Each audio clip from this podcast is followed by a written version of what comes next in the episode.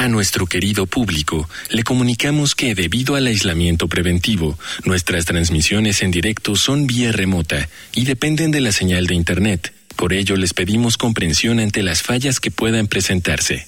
Gracias por compartir estos momentos en casa con Radio UNAM y la revista de la universidad.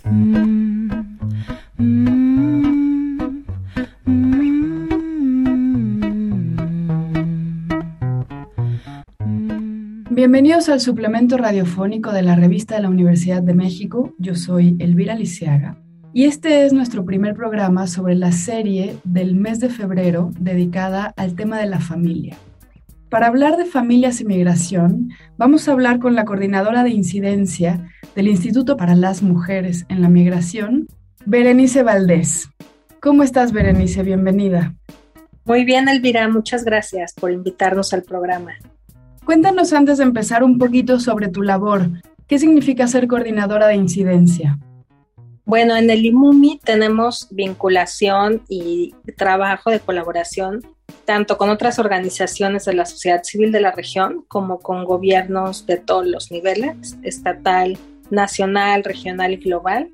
Y desde mi puesto, pues eh, básicamente es hacer puentes para la colaboración para la adecuación o la implementación de políticas públicas, de una política incluyente donde considere la movilidad, la migración, las familias migrantes mixtas, transnacionales y desde las necesidades de las mujeres en la migración. Entonces, eh, pues realmente yo desde Limumi hago puente eh, a partir de las documentaciones de caso, generar propuestas para esos objetivos de, de una inclusión en la política de Estado mexicano. Cuéntame un poquito de cómo se enfrentan ustedes a las familias migrantes. Muchas veces la migración, y no sé si es en la mayoría de las ocasiones, tú nos lo sabrás decir, las familias se dividen. Por ejemplo, en el caso de México migrando hacia Estados Unidos, históricamente ha sido el padre o el hombre de la casa el que se va y la mujer se queda a maternar con los hijos.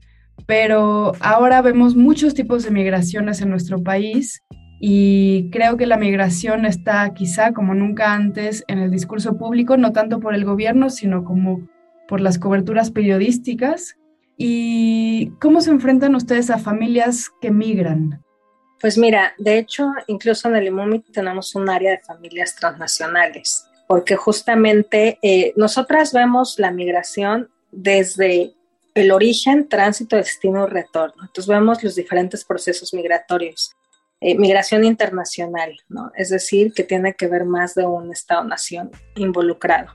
Entonces, nosotras sí, como bien lo dices históricamente, México es un país migrante con 33 millones de personas mexicanas en Estados Unidos, 11 eh, millones de ellas eh, eh, mexicanas por nacimiento en México, y de las cuales hay una relación transnacional con México y Estados Unidos, pero también involucra a otros países, ¿no? Tenemos familias donde, o el papá, perdón, de Honduras, la mamá mexicana y el hijo de Estados Unidos entonces que requieren apoyo porque lamentablemente, a pesar de que la movilidad es un acto en realidad, ¿no? Eh, muy común al que todo el mundo deberíamos tener derecho, pues vamos viendo que en la realidad se va viendo restringido y lamentablemente se van excluyendo las poblaciones que siempre son más excluidas, las más pobres, las que no cumplen con los requisitos eh, de visados, que generalmente son económicos, incluso hasta raciales o de nacionalidad, entonces se va habiendo una exclusión. Nosotras en IMUMI trabajamos con las necesidades de las mujeres, generalmente en estos grupos de exclusión. Entonces, trabajamos con familias, pero a partir de la necesidad de la mujer. Ese es nuestro enfoque. Nosotras vemos la migración que conocemos tradicionalmente en México, Estados Unidos, en donde antes el hombre se iba más y la mujer se quedaba en la comunidad. También trabajamos con comunidades mujeres en comunidades de origen, porque la migración impacta a todos, no nada más al que se va. Y de hecho, pues tenemos nuestro primer estudio como surge IMUMI, es desde un estudio en cinco comunidades con estas mujeres de familiares de migrantes, muchas de ellas fueron migrantes y regresaron a, a México, todas familiares, hermanas, hijas, esposas de migrantes. Y en ese estudio pudimos ver que había necesidades digamos que una pandemia de depresión fuerte en las comunidades por estas separaciones familiares que el Estado las ha naturalizado como parte mm, de una dinámica que, no es natural, es parte de, falta de oportunidades y parte de, pues de falta de garantías del Estado, desde seguridad alimentaria, eh, las más básicas, ¿no? Lamentablemente cada vez más en México migra la gente por violencia, por crimen organizado, y es un país con altos índices de solicitudes de asilo en Estados Unidos por este motivo, porque el Estado mexicano, ni a nivel estatal ni a nivel federal, tienen la capacidad de garantizar la seguridad a muchas familias. Entonces, eso es algo que hemos visto, en, digamos que en la última década aumentar muchísimo. También hemos visto que las mujeres migran más, no nada más los hombres. De hecho, en América Latina, el 50% de hombres y mujeres que migran a nivel internacional es el 51% hombres. O sea, la migración en América Latina de mujeres es a la par. La diferencia es esta. Las mujeres, en una gran mayoría, migran con sus hijos o migran solas, pero se responsabilizan de la red de apoyo de sus hijos e hijas, o del familiar enfermo, o de la madre o el padre, ¿no?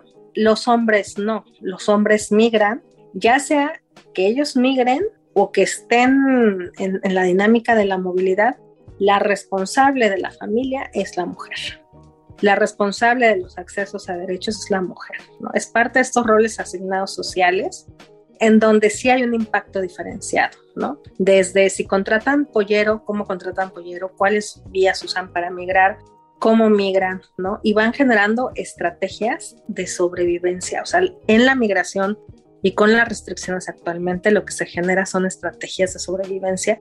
Por eso ahora vemos en las famosas caravanas de migrantes que vienen del sur, que vienen con sus hijas e hijos, eh, porque la dinámica social ha cambiado en los países de, origen y por otro lado, eh, es una estrategia también para poder movilizarse en cuestiones de mayor seguridad.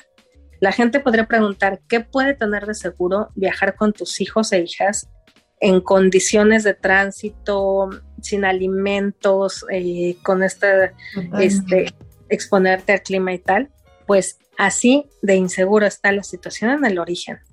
O las vías alternas en México, con el crimen organizado, con el abuso de poder, que han preferido ser visibles al ojo público porque es una forma de generar protección para sus vidas y su seguridad.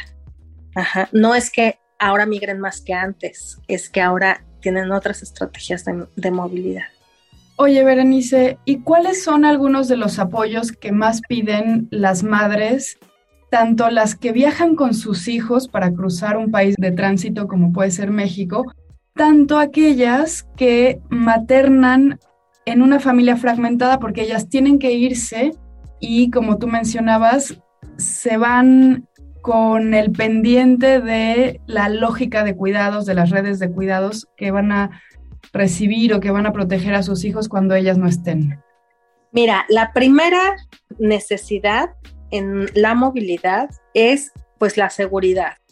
Ellas quieren poder dar una seguridad a sus hijos e hijas en todo el tránsito migratorio. Seguridad en el sentido de, que no corran riesgo de separación, de violencias y eh, pues que puedan tener lo mínimo indispensable de alimentación. ¿no? Digamos que en términos humanitarios, sobrevivencia es eso pero en términos de acceso a derechos, es el derecho a la identidad. Y es algo que puede ser o la puerta a tus derechos o el candado a tus derechos. Si migran con sus hijos e hijas y no tienen un registro de nacimiento, va a ser una complicación. No estamos hablando de un documento migratorio vigente o de una visa, estamos hablando del documento de identidad. Porque una vez que salen de sus países, sobre todo de países como Honduras, Venezuela, Haití.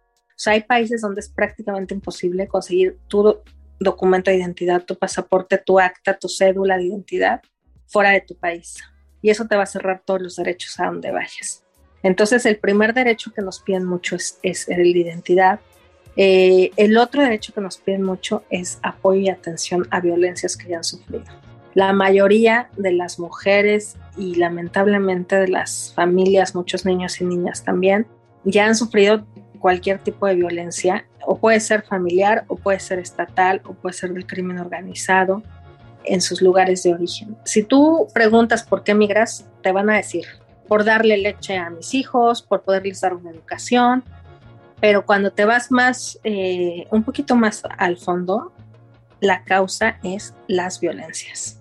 Entonces, necesitan protección en ese sentido, para no ser revictimizadas acá, para atender esas secuelas, esos impactos de la violencia y pues migrar en México sin documentos es un camino de, de violencias, ¿no? Muchas mujeres nos han dicho, o sea, las técnicas, si se le puede llamar así, que utilizan para poder enfrentar el camino, ¿no? Dicen, tú vas viendo al frente, vas viendo cuál es tu destino y vas agarrando a tus hijos fuerte. ¿Qué tienes que cuidar? Desde no dormirte en la vía pública, desde con quién estás hablando, cada paso que das, cada lugar que vas cruzando, pues vas asegurando en el momento el alimento, eh, que tu hijo esté bien y que puedas llegar sano y salvo, pero llegar.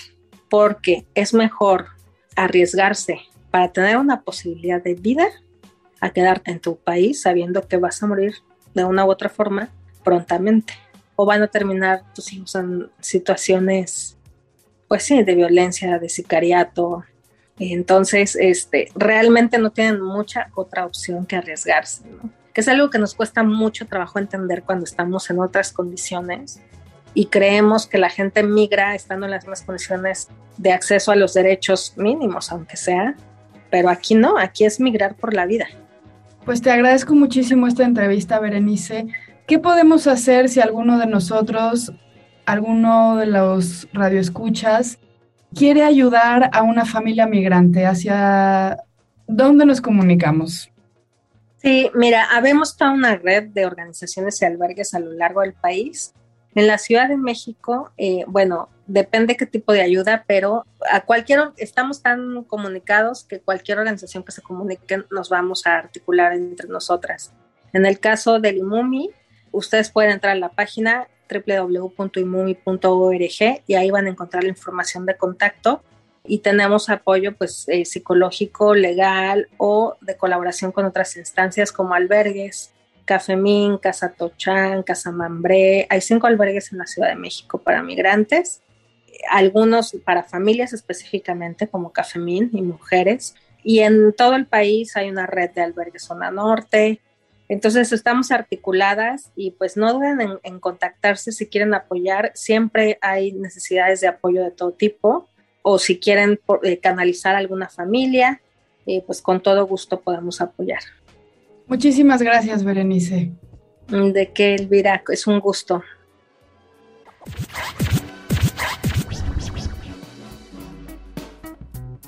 Hemos llegado al final del programa.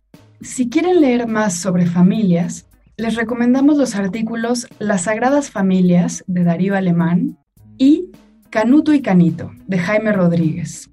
Ambos artículos se encuentran en el número de este mes de la revista de la Universidad de México.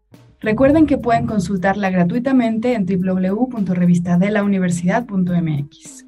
Y recuerden que también pueden suscribirse a nuestros números y coleccionarlos. Escriban a suscripciones